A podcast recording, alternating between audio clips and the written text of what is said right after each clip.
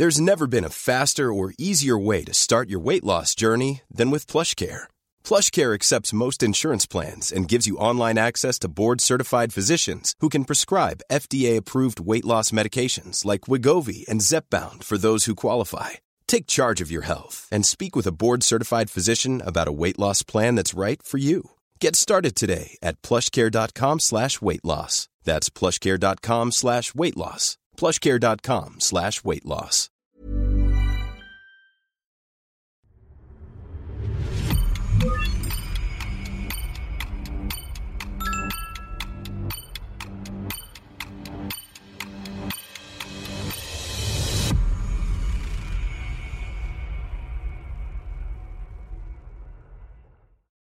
Storybakers, este texto fue publicado originalmente por Ricardo Trotti, director ejecutivo de la Sociedad Interamericana de Prensa, en Tendencias 2022, Encuentro de Creadores y Periodistas en la Nueva Economía, un ejercicio colaborativo inédito, sin precedentes, en Iberoamérica, publicado por Storybaker Academy. Antes de ir con la lectura de este texto, quiero recordarles que pueden descargarlo completamente gratis en tendenciasmedia.com, tendenciasmedia.com, para poder acceder a este documento muy valioso respecto a lo que estamos viviendo y viviremos durante el 2022 en voz de más de 20 especialistas de cinco países distintos. Tendencias 2022, Encuentro de Creadores y Periodistas en la Nueva Economía, una publicación de Storybaker Academy. Ahora sí, vamos con el texto. Medios contra plataformas y el precio de las noticias por Ricardo Trotti.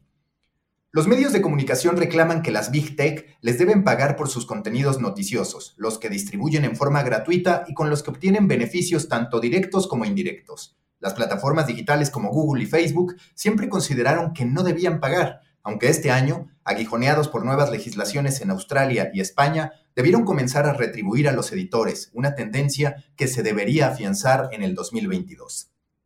El reclamo a las Big Tech no es nuevo ni antojadizo, pero lo potenció la pandemia. Los medios se revalorizaron como fuente informativa fidedigna ante tanta desinformación, aunque esas audiencias siderales no les trajeron alivio económico para paliar una crisis que arrastran desde hace décadas. Por el contrario, vieron que las plataformas digitales, distribuidoras de sus contenidos, absorbieron los ingresos por publicidad, otrora su mayor sustento. Google embolsó 50.440 millones de dólares en publicidad en el segundo trimestre del año y Facebook la mitad de esa cifra. El New York Times, en contraste, uno de los medios más taquilleros del mundo, solo ganó en ese rubro 362 millones de dólares en el 2020. Los medios aducen que esa brecha de valor entre quienes crean y distribuyen contenidos se sigue ensanchando y arriesgando su sostenibilidad. Más de 50.000 medios de las Américas, representados por una veintena de asociaciones regionales y globales de prensa, explicaron que Google y Facebook se han quedado con el 80% de la torta publicitaria.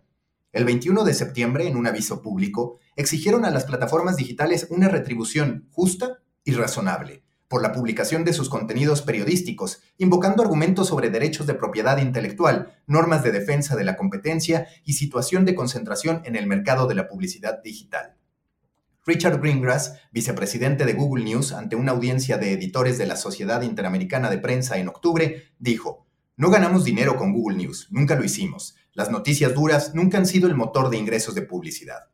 Agregó que las búsquedas relacionadas con noticias representan menos del 2% a nivel mundial e invitó a los medios a no echarle la culpa a Google por su crisis financiera, la que remontó a los inicios del Internet cuando los medios perdieron el masivo ingreso por avisos clasificados. Las aseveraciones de Greengrass han sido puestas en debate por la industria periodística. La News Media Alliance, NMA, en un estudio de junio de 2019, aseguraba que las búsquedas de noticias en Google están entre el 16 y el 40%. También estimaba que Google había ganado unos 4.700 millones de dólares en 2018 por rastrear y utilizar el contenido de los editores de noticias sin pagarles por ese uso.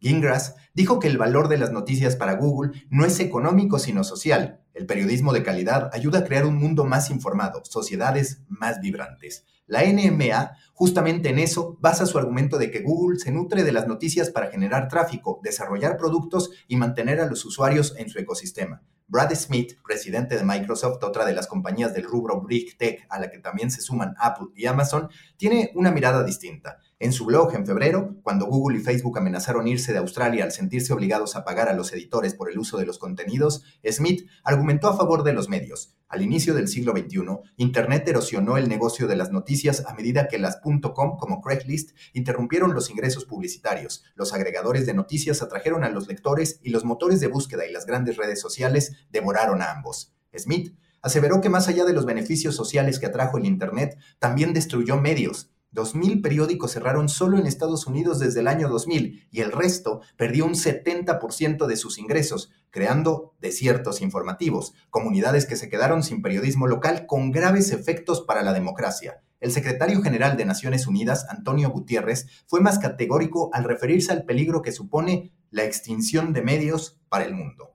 Europa siempre llevó la delantera a la hora de plantear las asimetrías y desbalances entre las plataformas y los medios, y los riesgos para estos últimos. En 2019, la Eurocámara aprobó una directiva sobre propiedad intelectual e instó a sus 27 países a adaptarla a sus legislaciones nacionales. Francia y Alemania fueron los primeros en legislar y las plataformas debieron negociar acuerdos económicos con los medios. España adoptó por decreto la norma este noviembre, permitiendo que los medios puedan negociar de forma individual con las plataformas el precio de sus contenidos. Google News, en compensación, además de aceptar la ley, prometió que en enero de 2022 abrirá Google News después de siete años de ausencia, lo que le permitirá ofrecer Showcase, un programa por el que paga a los medios por contenidos especiales que suban a Google News y Discover. Toda Europa está encaminada a este tipo de acuerdos, pero la urgencia de alcanzarlos fue posible gracias a que el gobierno australiano alborotó el avispero. Australia aprobó en febrero el Código de Negociación de Medios de Noticias y Plataformas Digitales, que obliga a las plataformas a pagar por contenido a todos los medios, sin importar su tamaño, compartir los datos que recolectan de sus usuarios y hacer transparentes respecto a los algoritmos. Ninguno de los acuerdos alcanzados son la panacea. Muchos observan que la reacción positiva de Google en España es una señal de debilitamiento en la posición de los medios, ya que Google mantendrá su posición con acuerdos individuales y confidenciales. Si bien las legislaciones sobre propiedad intelectual tienen claroscuros, las nuevas disposiciones en Europa y Australia, así como la búsqueda de los medios canadienses y estadounidenses por tener acuerdos que les permitan negociar en forma colectiva con las plataformas, invitan al optimismo en otras partes del mundo, en especial entre los editores latinoamericanos. Los medios en Argentina, Brasil y Colombia, y pronto México, ya han sido beneficiados por Showcase de Google y con otras herramientas de Facebook. Sin embargo, los editores y las organizaciones de prensa consideran que estos acuerdos son un primer paso, aún insuficiente, que deben ser universales y que las plataformas deben retribuirles de mejor forma para ayudarles en su sostenibilidad y por ende para fortalecer la democracia. Las plataformas siempre han cuestionado cualquier legislación bajo el argumento de neutralidad, gratuidad y libertad en la red. El reclamo de los editores, sin embargo, no es diferente y siempre estarán prestos a defender la libertad de expresión en Internet. Lo que solicitan ahora va por un camino paralelo. Quieren acuerdos justos o, en su defecto, leyes que les permitan ser compensados por los costosos contenidos que crean. Las plataformas deberán convivir con las leyes de propiedad intelectual que favorecen a los creadores, más en este momento cuando en Washington y Bruselas los legisladores están dispuestos a poner límites a su posición de dominio.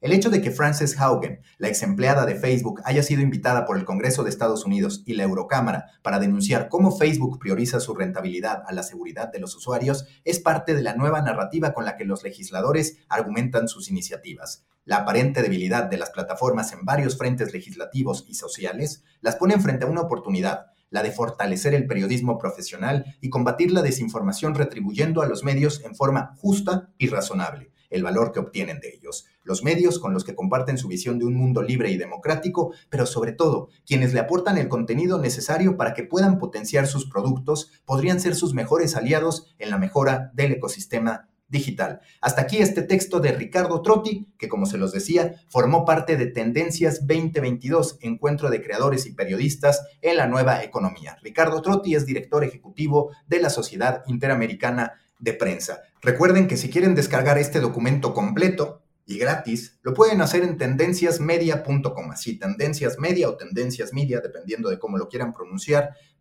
.com para poder tener este documento completo con más de 20 autores de 5 países distintos. Insisto, un ejercicio sin precedentes en Iberoamérica publicado por Storybaker Academy. Hasta la próxima.